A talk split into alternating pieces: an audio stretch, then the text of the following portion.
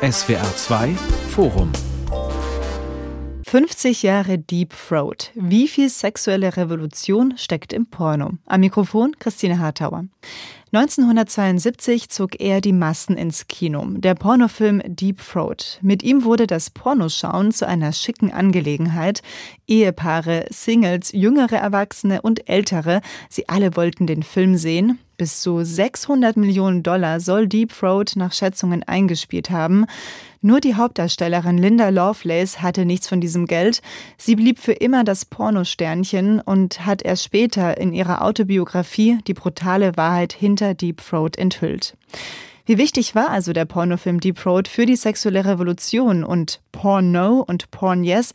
Kann es gleichberechtigten Porno geben? Und was machen PornofilmemacherInnen heute anders? Diese Fragen wollen wir heute diskutieren im SWR2 Forum und zwar mit Dr. Laura Merit, Kommunikationswissenschaftlerin und Sexaktivistin, Madita Oeming, Kulturwissenschaftlerin und Pornoforscherin und mit Paulita Pappel, Filmproduzentin und Pornoregisseurin. Paulita Pappel, der Plot oder die Geschichte in Deep Throat ist, dass die Hauptdarstellerin Linda Lovelace keinen Spaß beim Sex hat und noch nie so richtig einen Orgasmus hat hatte. Und um das zu ändern, lässt sie sich von einem Arzt untersuchen. Der findet heraus, dass Linda eine anatomische Besonderheit hat. Ihre Klitoris liegt nicht an ihrer Vulva, sondern tief in ihrer Kehle. Und die einzige Sextechnik, die ihr wieder die Freude am Sex bringen könnte, das ist Oralsex. Und zwar die Art von Oralsex, bei der sie einen Penis bis zum Schaft ganz tief in ihre Kehle einführt. Polita Pappe, Sie sind Pornoregisseurin. Ist das ein Plot, der Sie als Regisseurin reizen würde? also, ähm, ich finde ehrlich gesagt der Plot ziemlich witzig und ich glaube, so ist es auch gemeint. Weil es ist ja, ne, ganz oft sind Pornos Parodien oder die versuchen, ne, an Sexualität heranzutreten mit einer Leichtigkeit. Und ich finde, diesen Film schafft das und dieser Plot schafft das. Und so wie mit allem, glaube ich, gibt es unterschiedliche Ebenen man könnte sehr vieles in diesem Plot reinlesen. Also von überhaupt die Tatsache, dass viele Frauen nicht durch vaginale Penetration zum Orgasmus kommen, bis äh, ne, Oralsex als Symbol oder sozusagen als eine Sexualpraktik, mit der man eben nicht schwanger werden kann.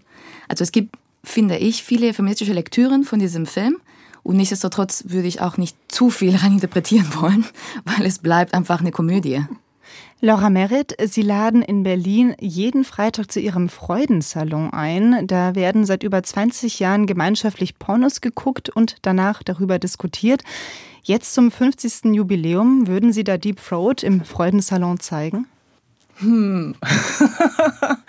also wir würden sicherlich Ausschnitte sehen und das mal diskutieren. Und sicherlich würde das heute anders diskutiert werden als damals. Und das ist ja auch wichtig so in den Freudensalons, in diesem Feminist Porn Watching, da geht es auch darum, also den eigenen Blick ein bisschen zu hinterfragen oder zu gucken, wie konditioniert ist der denn. Aber es geht natürlich auch um die Sicht auf eine Gleichberechtigung. Also sind alle Personen, die da mitmachen, wirklich in ihrem Spaß zu sehen. Und bei Deep Throat, ja, es ist eine Komödie und gleichzeitig würde ich sagen, also ich meine, wenn Befriedigung das bedeutet, dass die Frau hinter ihr Zäpfchen, hinter oder fast an die Kotzgrenze gehen muss, um ihn zu bedienen, dann ist das schon so ein bisschen, wo ich sagen will, also ja, komödisch, aber auf der anderen Seite ist es auch ein bisschen einseitig. Und wenn das Normen setzt, dann ist es natürlich schwierig. Ja. Madita Oeming, erinnern Sie sich daran, wann und wo Sie Deep Throat zum ersten Mal gesehen haben? Hm. Ich glaube tatsächlich schon im Rahmen meiner Forschung. Also ich bin auf diesen Film erst aufmerksam geworden, als ich mich mit Pornografie beschäftigt habe. Mag an meinem Jahrgang liegen. Aber ich erinnere mich, dass es sehr viele Fragen in mir aufgeworfen hat und mich sehr fasziniert hat, diesen Film zu sehen. Und ähm, ich ihn auch bis heute als ja, sag ich mal, interessanten Forschungsgegenstand empfinde und immer wieder äh, zu sehr produktiven Unterhaltungen führt in Seminaren, bei Veranstaltungen, in Workshops. Also der Film begleitet mich viel. Ja, und dieser Film, der ist ja auch wirklich Teil der Popkultur geworden. Also diese Sextechnik, Deep Throating, das ikonische gelbe Filmplakat und natürlich Linda Lovelace als eine der berühmtesten Pornostars. Ich hatte es schon erwähnt, 1972, da sind die Menschen massenweise ins Kino gegangen, auch noch im Jahr danach, um diesen Porno zu sehen. Madita Ümming, können Sie den Hype beschreiben, den der Film ausgelöst hat? Zum einen denke ich, wir müssen ihn in seine Zeit einordnen. Also er passte natürlich in diese ganze Phase der, Sie haben es eben sexuelle Revolution genannt. In Deutschland wurde oft Sexwelle oder Pornowelle dazu gesagt. Es haben sich einerseits die Moralvorstellungen geändert, andererseits die gesetzlichen Vorschriften. Zwar erst kurz danach in Deutschland, aber in den USA ja schon 69. Das heißt, es war einfach der Zeitpunkt, wo Pornografie von der Unterwelt an die Oberfläche gekommen ist, wenn man so will, weil sie eben legalisiert worden ist oder zumindest bestimmte Formen von Pornografie und sie nicht mehr unter der Ladentheke gehandelt wurde, sondern auf der Kinoleinwand lief. Und einfach nur diese Präsenz von Pornografie im öffentlichen Raum hatte natürlich einen wahnsinnigen Effekt. Und ich denke, dass nahezu jeder Film, der auf diese Art und Weise präsentiert worden wäre, eine ja. große Wirkmacht gehabt hätte zu dieser Zeit, weil es einfach neu war und natürlich provoziert und aufregend ist und etwas Verbotenes hat und gleichzeitig dieses Gefühl von Freiheit mit sich gebracht hat. Ich darf das jetzt. Ich darf einfach hier ins Kino gehen und mir einen Dirty Movie angucken, wie es immer heißt. Aber natürlich hat sicherlich dazu beigetragen, was darin zu sehen ist, wie gut Linda Lovelace funktioniert hat als dieses Mädchen von nebenan Ideal und natürlich auch die Praxis, die darin so sehr in den Vordergrund gestellt wird wird. Und also ich sehe das ein bisschen ambivalenter, wessen Freude darin gezeigt mhm. wird. Und ich denke, dass das auch zum Erfolg beigetragen hat. Denn auch wenn sich alles um diese Praxis dreht, wo es am Ende um die Befriedigung eines Penises geht, zumindest außerhalb der fiktionalen Welt des Films, sieht man in dem Film doch sehr viel ja, was man als so selbstbestimmte weibliche Lust bezeichnen kann und ähm, sehr viel Freude der Protagonistin und auch der anderen Darstellerin, die ihre Freundin in dem Film spielt. Und ich kann mir vorstellen, dass das schon auch für viele Frauen im Publikum einen augenöffnenden und auch potenziell emanzipatorischen Effekt hatte, das zu sehen und sehen zu dürfen. Welche Rolle hat dabei die Klitoris gespielt? Die nimmt ja eine sehr prominente Rolle in diesem Film mhm. ein. Und zwar, weil sie sich eben im Rachen befindet und nicht da, wo sie sonst sein sollte, nämlich Teil der Vulva. Mhm. Ich meine, ich würde auch sagen, das ist primär ähm, ja, ein komödiantisches Element. Tatsächlich finde ich es ein Stück weit auch relativ genialen Plot auf diese Art und Weise, irgendwie so weibliche und männliche Lust vermeintlich zu verbinden in einem Akt. Natürlich ist es letzten Endes Quatsch und auch irgendwie schade, dass es so eine patriarchale Umkehr äh, gibt in diesem Film. Denn vorher ist es ja eigentlich ein, eine Frau stellt fest, sie hat nicht so viel Spaß beim Sex, wie sie möchte. Sie hatte noch nie einen Orgasmus und sucht nach Wegen, dorthin zu kommen. Gemeinsam mit ihrer Freundin, teilt sich mit ihr. Es gibt ja auch andere Schritte vor dem Arzt. Also sie organisieren zum Beispiel eine ja, Gruppensex-Orgie. Sehr ja, selbstbestimmt, verteilen Nummern, alles ist durchgeplant. Männer sind wirklich nichts außer Penisse mit Nummern, die da sind, um eventuell zu einem Orgasmus zu führen. Also es gibt davor durchaus Szenen, die, die sehr anders sind. Und das ist bemerkenswert, vor allen Dingen für diese Zeit. Und das finde ich auch nochmal wichtig einzuordnen, wenn wir das sexualwissenschaftlich anschauen, dass überhaupt über die Klitoris gesprochen wird. Das ist für uns heute schon etwas selbstverständlicher zum Glück, aber damals eben noch nicht. Also wir sind da noch sehr in der Zeit vom, vom Kinsey Report, wo wirklich Schlagzeilen die Zeitung gefüllt haben von Frauen masturbieren. Skandal. Also, und die Klitoris als wichtiges Organ für den Orgasmus ist auch in dieser Zeit dann auch durch Master Johnson überhaupt erstmal mehr in den Vordergrund geraten in dieser Unterhaltung über sexuelle Lust. Das heißt, das ist an sich schon mal absolut nicht selbstverständlich, dass die überhaupt auftaucht und wahrgenommen wird als Lustorgan. Kann man nur immer wieder betonen. Bis heute gibt es nur wenige Schulbücher, die diese korrekt abbilden. Also in dieser Hinsicht war das eigentlich sehr revolutionär und für diese Zeit sehr bemerkenswert.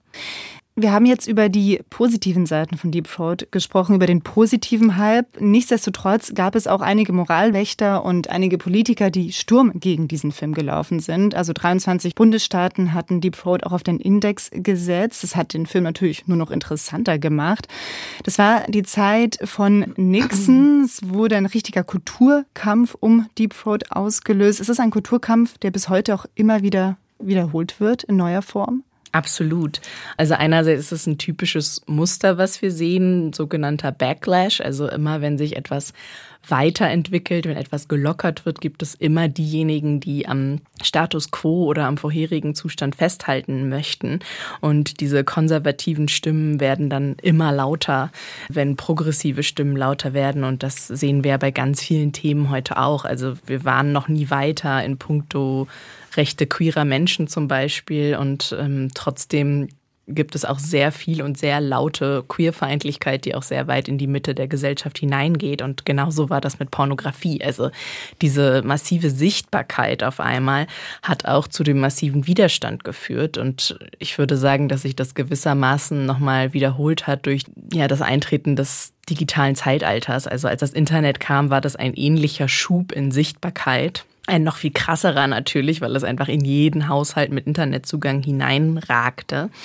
Und dementsprechend ist auch der Widerstand seitdem gegen Pornografie sehr groß und auch das Sprechen über Regulation, also so was ist die Rolle vom Staat, was muss Jugendschutz leisten, wo gibt es Zensur, sei es der Nippel, der auf Instagram gelöscht wird oder sei es äh, PayPal, das nicht mehr benutzt werden kann für alles, was mit Sexarbeit und sexuellen Inhalten zu tun hat. Also wir stecken da immer noch mittendrin in diesem Kulturkampf und ich fürchte, der wird uns auch noch eine Weile begleiten.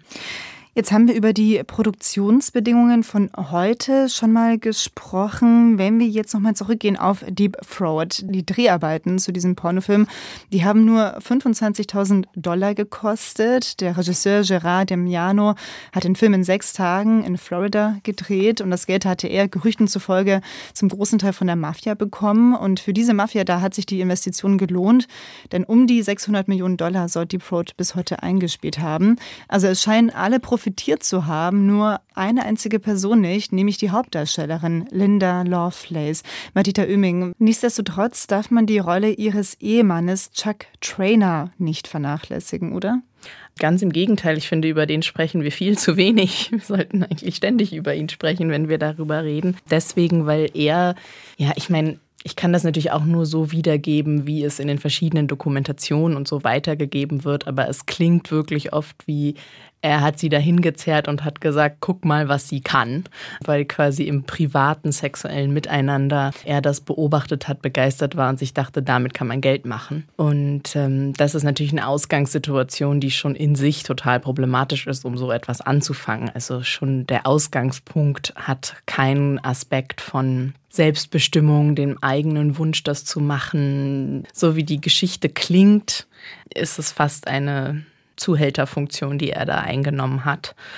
Es wird beschrieben, dass die beiden sich in einer sehr toxischen Beziehung miteinander befunden haben. Sie hat hinterher geschildert, dass sie viel Gewalt erfahren hat in dieser Beziehung und sich auch nicht daraus befreien konnte. Und ja, ich denke, er ist der zentrale Bösewicht in der Geschichte um Deep Throat und sehr häufig geht es aber nicht um ihn. Geht es nicht um toxische Beziehungen, um missbräuchliche Beziehungen, um toxische Männlichkeit und darum, wie viel Gewalt innerhalb von Beziehungen erlebt wird, sondern es geht um Pornografie als das Problem. Und das ist für mich eine Verschiebung, die ich bis heute sehr häufig beobachte, wenn wir über dieses Thema sprechen, dass wir nicht dahin gucken, wo es eigentlich besonders problematisch ist. Und das ist der Nahraum, also die Wahrscheinlichkeit ähm, von dem eigenen Partner sexualisierte Gewalt zu erleben, bis hin zu getötet zu werden, ist wesentlich größer als die Wahrscheinlichkeit, dass einem das an einem Pornoset widerfährt. Und trotzdem ist die öffentliche Unterhaltung da äh, sehr verschoben und es wird häufig eben instrumentalisiert, um eine Dämonisierung der Pornoindustrie als Ganzes vorzunehmen. Und das finde ich sehr problematisch. Ohne das in irgendeiner Art und Weise relativieren zu wollen. Ich wollte gerne da ein bisschen ergänzen, dass dieses Thema, also strukturelle Gewalt, das ist ja in den 70ern, in den späten 60ern erst aufgekommen und äh, die Frauenbewegung hat das ja analysiert und hat eben auch festgestellt, okay, wir haben unglaublich viel Gewalt in dieser Gesellschaft, es ist eine Dominanzgesellschaft, es ist ein Sexismus, es ist Rassismus, also es gibt diese ganzen Diskriminierungen und dass das dann miteinander verwoben wird, das ist natürlich auch klar in den ersten Jahren auf jeden Fall. Und wenn wir äh, bei diesem Film genau gucken, also ich stimme da mal äh, total zu, dass eigentlich viel mehr auch nochmal auf die Verhältnisse dahinter geguckt werden müssen, auch auf die Männer in dieser Industrie, auf ihn jetzt speziell, weil alle wussten, dass es eine gewalttätige Beziehung auch war. Also alle sagen, dass er kein konsensuelles Vorgehen äh, weder mit äh, seiner Frau noch mit den anderen durchgeführt hat, dann ist es wichtig, auch das nochmal einzubetten in die 60er, 70er, weil äh, diese Gewalt ja überall da war. Also auch Linda Lovelace kommt aus einer gewalttätigen Familie. Ja, also alle oder viele sind ja doch von Gewalt betroffen und äh, das führt natürlich auch dazu, dass das so stark auch thematisiert werden musste und immer noch muss. Linda Lovelace, Laura Merz, Sie haben das gerade angesprochen mit der Gewalt und ähm, auch die Feministinnen, die auf dieses Thema Porno dann auch irgendwie aufgesprungen sind. Linda Lovelace wurde ja später zum Aushängeschild der Porno-Bewegung. Was war das für eine Bewegung? Ich würde gleich als erstes sagen, sie ist nicht ein Aushängeschild, sondern sie ist ganz klar eine gewesen, die in die Frauenbewegung reingegangen ist, die sich da hingestellt hat und mit Unterstützung der Anti-Porno-Bewegung, aber ich würde jetzt mal sagen der Frauenbewegung generell, diese Gewalt auch thematisiert hat. Und eine Anti-Porn-Bewegung damals ist auch nicht nur eine Anti-Porn-Bewegung. Ja, also Frauenbewegung ist sehr, sehr vielfältig und auch die einzelnen Flügel haben verschiedene Ansätze. Das wird immer gerne sehr oppositionell aufgebaut in Porno und Porjes. Das ist aber eigentlich nicht so der Fall. In Wirklichkeit war es gerade in den 60ern und 70ern so, dass in den Anfängen der Frauenbewegung auch durchaus sehr, sehr, sehr differenziert gesprochen wurde und gerade Pornografie sehr doll aus allen Perspektiven auseinandergenommen wurde und sich dann eben auch verschiedene Flügel gebildet haben. Aber es gab nicht nur A und B, sondern es gab auch immer welche, die vermittelt haben, die dazwischen waren, die gesagt haben, ja, die eine Seite stimmt, das andere ist aber auch wichtig. Es geht nicht nur darum, also jetzt die Frage nochmal Anti-Porn Bewegung. Äh, es gab auf jeden Fall einen radikalen Flügel, der gegen Pornografie vorgehen wollte und ganz klar gesagt hat, gegen die Gewalt in der Pornografie.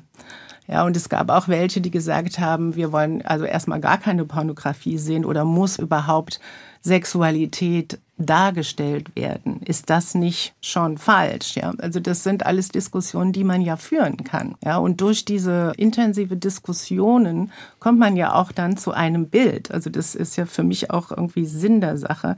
Und eine Paul-Yes-Bewegung äh, betont auch immer, dass wir nicht gegen Porno sind, sondern äh, dass wir einfach einen Schwerpunkt auf Pornografie legen, auf die Darstellung von Sexualität und die natürlich dann eben auch Normen aufbrechen soll, die viel Vielfalt feiern soll. Also ähm, Vielfalt ist ja das, was eigentlich da ist. Es ist das Menschliche. Es ist auch in unserer Kultur. Äh, die Vielfalt ist da, aber sie wird nicht abgebildet. Und die Darstellung von Sexualität alleine ist ja nichts, was bekämpft werden sollte.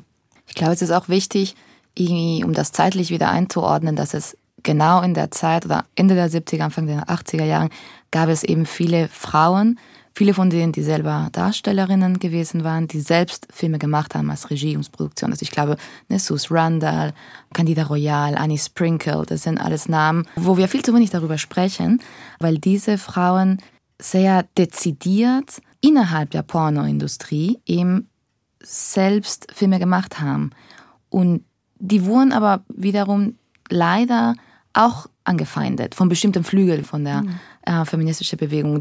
Nichtsdestotrotz finde ich wichtig, darüber zu sprechen, dass auch diese Porno-Bewegung wirklich sehr schädlich gegenüber SexarbeiterInnen und, und es viele Konsequenzen gibt bis heute, wo ich mir auch ein größeres Dialog und Austausch wünsche, damit bestimmten Vorurteile und ja, und letztendlich damit die, die Einvernehmlichkeit, das Recht auf Einvernehmlichkeit und sexuelle Selbstbestimmung den Sexarbeitenden nicht abgesprochen wird. Also das sehe ich auch so. Und gleichzeitig ist es eine Frage von Wissen. Also viele haben kein Wissen über den Hintergrund. Wie funktioniert Pornografie? Wie wird gearbeitet? Ne? Gibt es äh, eine Absprache? Wie bereiten Menschen sich auf die Sexualität vor? Und noch weiter würde ich gehen und sagen, es gibt überhaupt kein Wissen über Sexualität. Und da kommen wir wieder dahin, dass einfach in unserer Gesellschaft dieses Wissen zu Sexualität, was es ja durchaus gibt und was gerade Frauenbewegung, die Frauengesundheitsbewegung kam auch in den Ende der 60er, 70er auf und hat sich natürlich mit Sexualität befasst. Sie hat die Anatomie neu definiert, also mal komplett definiert, ja, neu in Anführungszeichen. Frauenkörper neu gesehen war eins von den Kultbüchern. Das hat aber nicht diese allgemeine Verbreitung gefunden. Warum nicht? Und da kommen wir wieder zu Zensur. Und da kommen wir auch zu der Bedeutung von einem Film wie Deep Throat. Leider, muss ich sagen, weil es viele andere Filme gab und gibt, auch heute, die so toll sind und die so ein umfassendes Wissen auch vermitteln oder nur einen Teil des Wissens, aber doch mehr Wissen als hier in diesem Film über eine doch eher sonderbare Praxis. Also letztendlich gehört der Hintergrund, der gesellschaftliche, sexualpolitische Hintergrund ist ja der, dass die Gesellschaften nicht aufgeklärt sind, dass wir nicht aufgeklärt sind, dass Wissen nicht weitergegeben wird, obwohl es da ist, dass sogar das Wissen von Generation zu Generationen nicht weitergegeben ausgegeben wird, obwohl es immer mehr wird, ja, wie in anderen Bereichen ja auch. Und das ist ja nicht Fehler der Frauenbewegung oder der verschiedenen Flügel, die ja dann immer wieder dafür verantwortlich gemacht werden. Warum habt ihr das Wissen denn nicht weitergegeben? Ja, sondern es ist eine strukturelle Angelegenheit, dass es nicht gewünscht ist, also Lustwissen, ja, Anatomiewissen, Sexwissen wirklich so zu verbreiten, dass Menschen tatsächlich die Vielfalt an den Reichtum auch feiern können. Also alles, was jenseits von Fortpflanzungssexualität ist, wird letztendlich unterdrückt. Kann man sagen, fast jeder oder sehr viele Menschen gucken Pornos, aber keiner spricht so richtig darüber. Also die meisten gucken es einfach heimlich und es fehlt so der öffentliche Dialog übers Pornoschauen, über darüber, was man an Lust, an Sex sehen möchte? Wir alle drei wahrscheinlich ja, würden jetzt gerne. sagen, so alle nicken leise. Absolut. Also ich kann aus meiner Perspektive nur sagen, dass in den letzten Jahren, wo ich zu diesem Thema gearbeitet habe, mir das sehr schmerzlich bewusst geworden ist, weil einfach ständig Menschen auf mich zukommen mit Redebedarf, die mich mehr oder weniger gewollt, mehr oder weniger grenzüberschreitend zu ihrer Ansprechpartnerin, Schrägstrich Sexualtherapeutin, Schrägstrich, ich sage immer Pornopäpstin, also weil sie irgendwie so die Absolution suchen, dass sie normal sind und das, was sie machen, nicht falsch ist. Und ähm, ist ein wahnsinniger Redebedarf und eine unglaubliche Menge an Scham, die in unserer Gesellschaft vor sich hin brodelt, die einfach aus dieser Diskrepanz entsteht. Also das fehlende Wissen, der fehlende Dialog und dann aber eben der massive Konsum, diese extrem einfache Zugänglichkeit. Das ist eine Überforderung, weil wir mit unseren eigenen Sehwünschen ähm, nicht ja, vertraut sind, uns nicht darüber mitteilen. Ganz viele Menschen denken, sie sind damit alleine. Und unsere sexuellen Fantasien sind eben sehr oft nicht im Einklang mit unseren politischen Überzeugungen, mit unseren Werten außerhalb des Sexuellen. So der Reiz liegt ja oft in dem Tabu, in dem Transgressiven und das ist alles ziemlich komplex und dafür gibt es leider nicht wirklich Räume, nicht wirklich Gesprächsangebote und vor allen Dingen keine, die wertfrei sind. Also die Angebote, die es gibt, sind dann entweder Pathologisierung, die sagen, ja, ihr seid pornosüchtig oder ja, Abwertungen immer noch aus einigen feministischen Strömungen, dass jeder Porno Gewalt an Frauen ist und auch der Konsum damit eben das Patriarchat unterstützt und so weiter und so fort. Also ich denke, das beschreibt den aktuellen Zustand ganz gut, dass alles machen, aber niemand drüber spricht oder zumindest nicht ehrlich drüber spricht. Also ich würde ergänzen, dass es mittlerweile schon nicht mehr so schlimm ist. Ich gucke ja schon auf 30 Jahre zurück oder noch länger und äh, dass sich da schon ganz gut was entwickelt hat, dass Leute sich viel mehr austauschen. Ich meine, die Zeitungen, gerade Frauenzeitschriften, sind voll mit irgendwelchen pornografischen Sachen.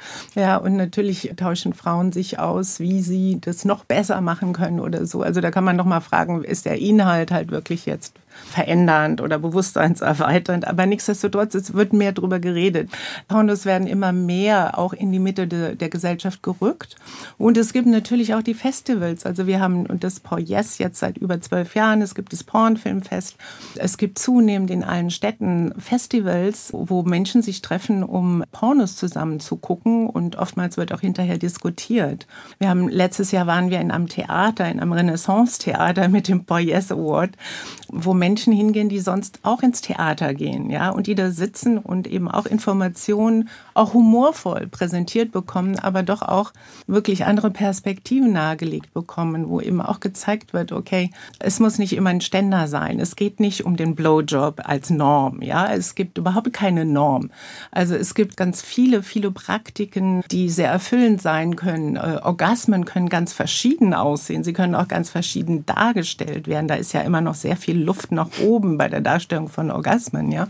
Es gibt ganz viele tolle Ansätze und das wird diskutiert und das ist total wichtig und richtig. Wenn ich da noch mal kurz einhaken darf.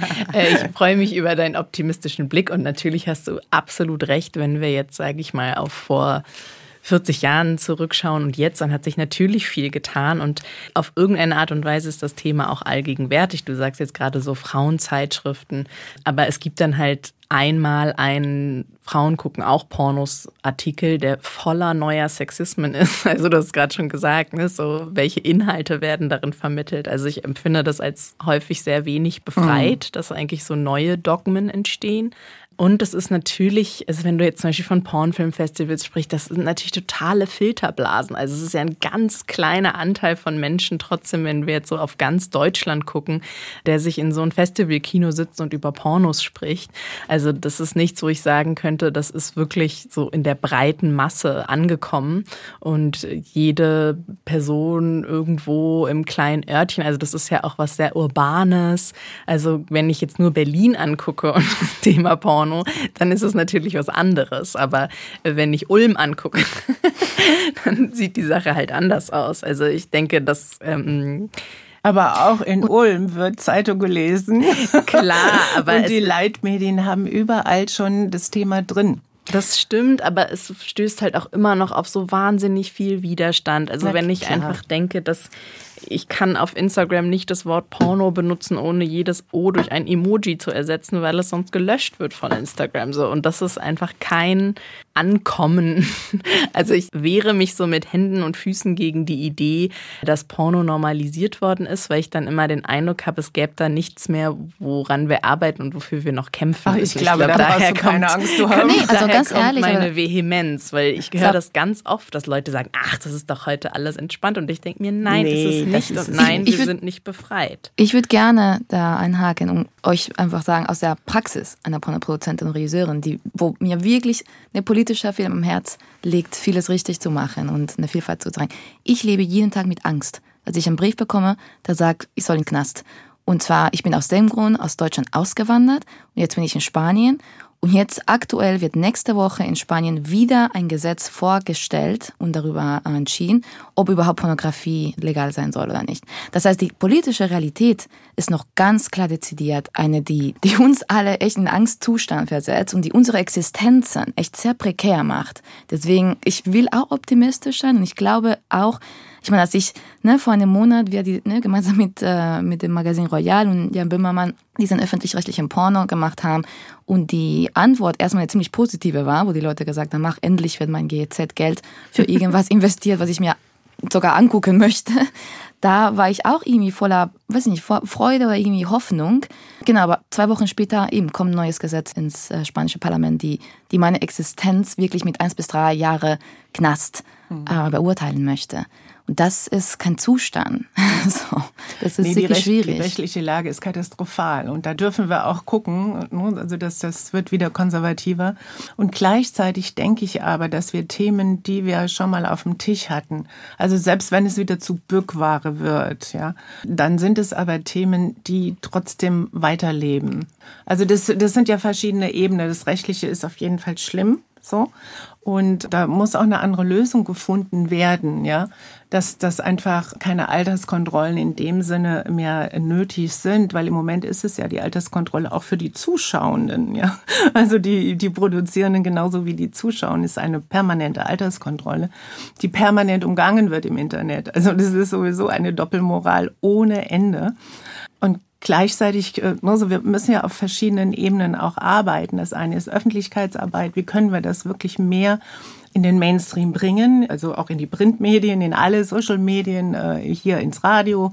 Also da wird ja auch immer mehr getan, ja. Und äh, ich sehe das nicht nur an dieser Arbeit, wir alle werden gut eingeladen, weil es einfach ein Thema ist und weil Sexualität immer natürlich ein Thema ist, weil es auch äh, sich verkauft, aber weil wir da auch unsere Inhalte mit reinbringen können. Und ich war ganz erstaunt, also auch über die doch Jahrzehnte hinweg, dass auch Mainstream-Medien, Social Medias, aber auch die altbewährten Medien doch sich immer mehr geöffnet haben und nicht mehr die Basis-Fragen gestellt haben von wegen Feminismus und Pornografie. Geht das miteinander? Ja, so, das wird jetzt nicht mehr gefragt und das finde ich auch schon mal was. Mhm. Jetzt geht es mehr um Vielfalt. Wie können wir auch noch andere Körper, ne? also Size Matters, Black Lives, Black Bodies, Sex Work, also das sind ja alles Themen, die da mit reinspielen. Es werden immer mehr Themen, die aufgegriffen werden. Und das macht mich, ich meine, ich bin sowieso eine knallenlose Optimistin, dafür bin ich bekannt bekannt.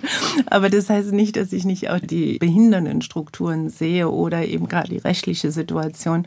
Und auch da haben wir tolle Feministinnen, die daran arbeiten, eine andere Gesetzesvorlage zu machen, damit Porno, dieses Porngesetz, diese Einschränkung, die ja letztendlich eine moralische ist und ein Gesetz aus den 50er Jahren, damit es geändert wird. Die Sexindustrie macht Milliarden Umsätze und Sie haben gerade die rechtlichen Hürden beschrieben, mhm. aber auch die, sagen die Wünsche und das, was eigentlich noch mehr in den Vordergrund kommen sollte. Aber nichtsdestotrotz, das Erste, wenn ich nach Pornografie google, was ich sehe, sind Darstellungen, wo ich das Gefühl habe, es ist so ein gewisser Mainstream, so ein gewisser Ablauf, so ein gewisses Schema von Pornografie. Welchen Platz hat feministischer, sexpositiver Porno in dieser Milliardenindustrie? Also ich finde es sehr wichtig, dass wir auch trotzdem differenzieren, wenn wir über die Mainstream-Pornoindustrie sprechen. Diese, ne, dieser Satz, den wir gerade sagen, wenn ich auch nach Porno gucke, sehe ich erstmal alles, was, ähm, was sich ähnlich anschaut. Das kann man von allem sagen. Wenn ich nach Musik in Radio höre, höre, hört sich auch alles sehr ähnlich an. Und wenn ich nach Filmen gucke und so weiter und so fort. Natürlich gibt es immer Normen und es gibt eine Überpräsenz von bestimmten Kanon und Mainstream in der Kunst und in, dem, in alle Medien und so. Nichtsdestotrotz, in dieser genannten Mainstream-Porno-Industrie gibt es Veränderungen. Heutzutage in Deutschland ist es so, dass die meiste produzierte und verbreitete Pornografie wird von sogenannten Content Creators gemacht. Und das sind Menschen, die mit ihrem eigenen Handy, mit der eigenen Kamera sich selbst aufnehmen. Die nehmen das auf, was sie möchten. Niemanden schreibt ihnen vor, was sie machen oder nicht machen sollen. Und die verkaufen es direkt an die Person, die das dann zuschaut. Sehr viele von diesen Menschen sind Frauen. Ah, und in dem Sinne kann man, finde ich, schon darüber sprechen, dass heutzutage die Machtstruktur in dieser Industrie hat sich stark geändert. Und überall sind viel mehr Frauen und andere Menschen, die nicht heterosexuelle weiße Männer sind, in der Kontrolle und um kontrollieren und sozusagen und schaffen selbst aus der eigenen Lust heraus und aus dem eigenen Impuls heraus. So. Feministische Pornografie ist genauso wie feministische Film und feministische in anderen Bereichen und Akademien bleibt ein kleineren Teil dieser Industrie. Ich glaube schon, dass mittlerweile oder in den letzten Jahren sehr viel Aufmerksamkeit und sehr viel äh, Sichtbarkeit geschaffen wurde dafür. Ich finde aber leider nicht immer ganz akkurat und leider werden oft bestimmte Stereotypen gegenüber weiblicher Sexualität reproduziert, wenn man über feministische Sexualität spricht, indem man denkt so, ah, feministische Pornografie muss irgendwie soft sein, eine Geschichte erzählen und bestimmte softe und liebevolle Kuschelsexpraktiken zeigen und eine softe Musik und Pastellfarben irgendwie darstellen.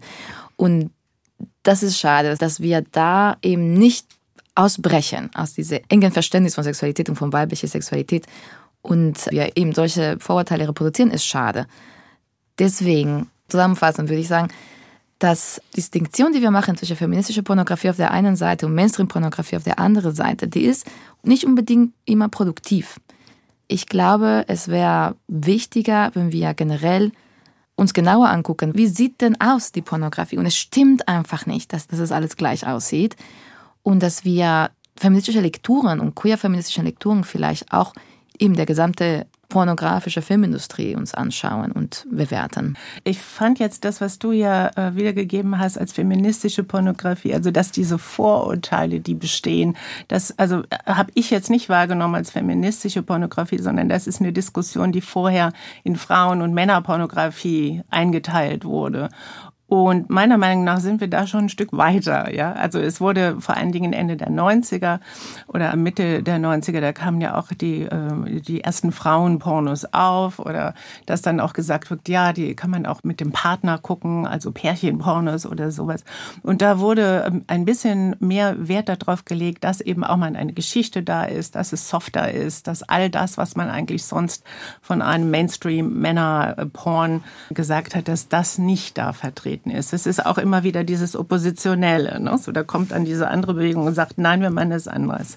Äh, feministische Pornos sind kein Genre, das würde ich gerne noch mal ganz doll betonen, sondern es sind Kriterien. Es sind Kriterien, die an Pornos gelegt werden, wie an jeden anderen Film auch.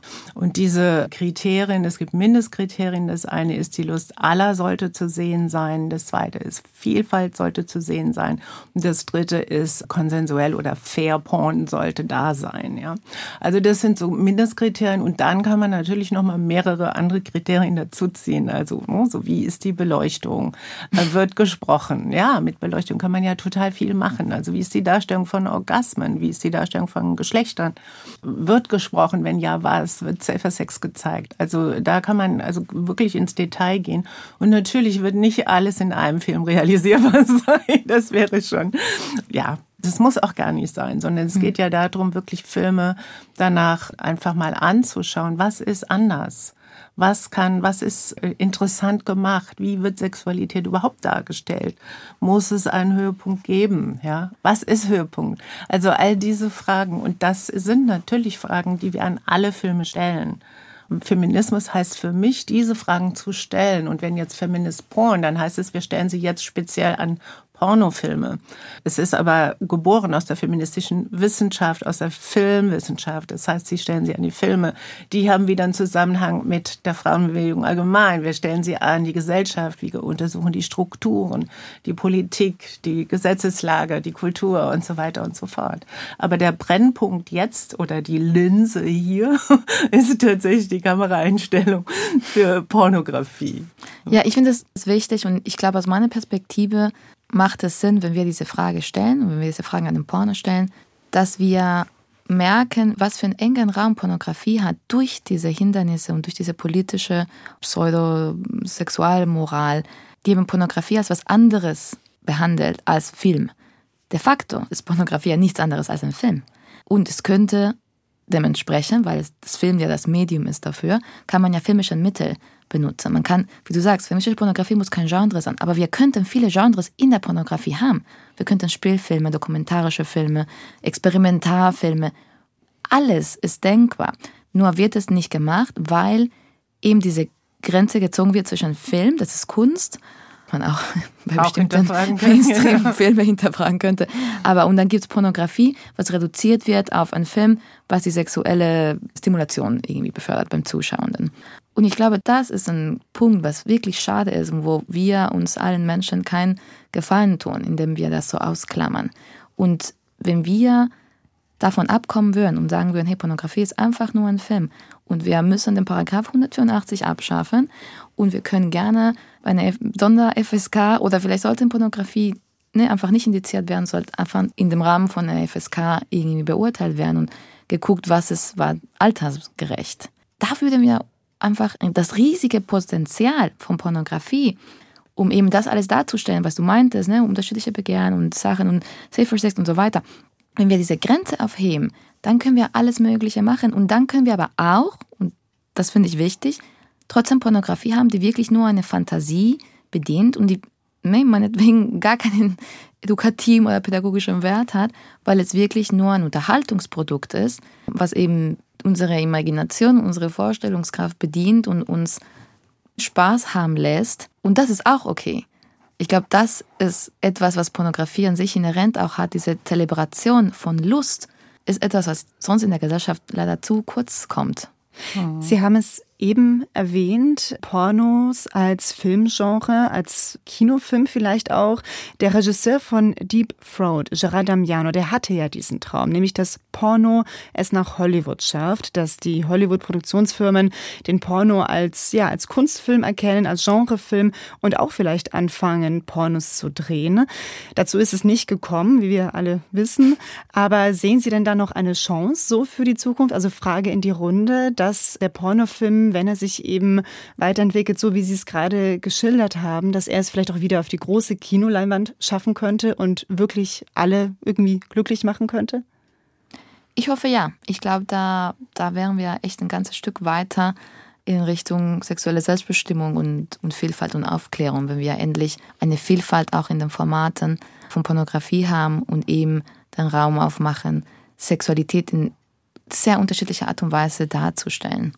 Also ich glaube, dass es in den 70ern, ich glaube nicht nur, ich weiß es, dass in den 70ern unglaublich viele Filme schon als Pornografie eigentlich galten oder auch heute noch gelten, die aber nicht als Pornografie eingetütet worden sind, also nicht in diese Kategorie gefallen sind. Und das waren meistens Feministinnen, Frauen, die Filme gemacht haben und die Experimentalfilme gemacht haben, die Dokumentationen gemacht haben, die Spielfilme gemacht haben. Die ersten in den 68ern hier, Ulla Stöckel hat ja auch viel Zensur erlebt, weil sie auch mit Sexualität viel als Thema hatte. Catherine Breillat, ihre Filme sind zensiert worden. Äh, Liliana Cavani hat tolle Filme Filme ähm, Italienerin gemacht, auch zum Zusammenhang von Nationalsozialismus und Sexualität oder eher Sexualität in bestimmten Formen der Herrschaft. Da sind ganz tolle Filme gemacht worden und die sind ganz bewusst nicht in Pornografie eingeordnet worden, weil sie sonst eben verboten worden wären. Und Frauen hätten auch kein Geld dafür gekriegt. Also da auch nochmal der Hintergrund, der wirtschaftliche Hintergrund. Also eigentlich, ich weiß gar nicht, ob wir ein Genre brauchen. Pornografie ist ja die Darstellung von Sexualität. Ich finde, die gehört ganz selbstverständlich in jedes Medium, in jedem Film, in unseren Alltag rein. Was mir aber wichtig ist, ist, wie wird's dargestellt? Also momentan ist es doch immer noch ein, ein sehr normiertes Skript, was wir sehen. Auch in den Medien die Darstellung, äh, in der Musikszene gebe ich total recht. Also die die Darstellungen sind sehr sexualisiert und sie sind leider auch sehr einfältig. Warum gibt es diese Aufmerksamkeit zu Pornografie? Ich komme da nochmal drauf zurück, weil es einfach so, so unterdrückt ist und gleichzeitig aber auch so normiert in der Öffentlichkeit.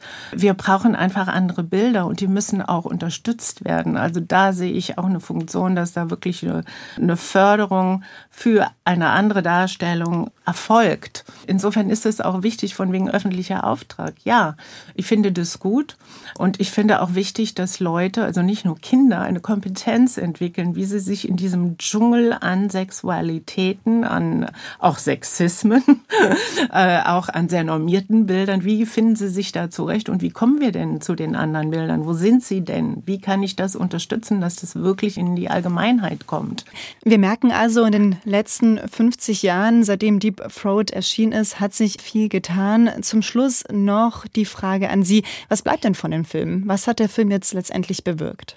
um mal die optimistische Ader aufzugreifen. Ich würde sagen, dass für mich persönlich vielleicht die Hoffnung auch hinterlässt, dass es eben mal, wie wir gerade besprochen haben, Pornofilme auch im Kino in der großen Leinwand zu sehen sein werden und Menschen und Kasse machen werden und die in der, in der Zeitung auch rezensiert werden. So. Ich hoffe, dass die Reflexion darüber jetzt über die letzten 50 Jahre auch uns auch an die Politik näher bringt und an eine Reflexion von der Politikseite. Und das fängt damit an, dass wir die Diskriminierung, die eklatante Diskriminierung und den Stigma etwas entgegenwirken. Und das könnte zum Beispiel damit anfangen, dass die Filmförderinstitution in Deutschland die Klausel, die vorschreibt, dass keine gewaltverherrlichende oder pornografischen Inhalten gefördert werden, dass die mal überdacht wird und dass vielleicht die Pornografie daraus genommen wird damit wir ihm den Weg ermöglichen für andere Formate innerhalb der Pornografie und einen breiteren Zugang zu einer diversen Pornografie. Das war das SWR2 Forum zu 50 Jahre Deep Throat. Wie viel sexuelle Revolution steckt im Porno? Für die Diskussion bedanke ich mich bei Dr. Laura Merit, Kommunikationswissenschaftlerin und Sexaktivistin, Madita Oeming, Kulturwissenschaftlerin und Pornoforscherin und bei Paulita Pappel, Filmproduzentin und Pornoregisseurin. Am Mikrofon war Christine Hartauer.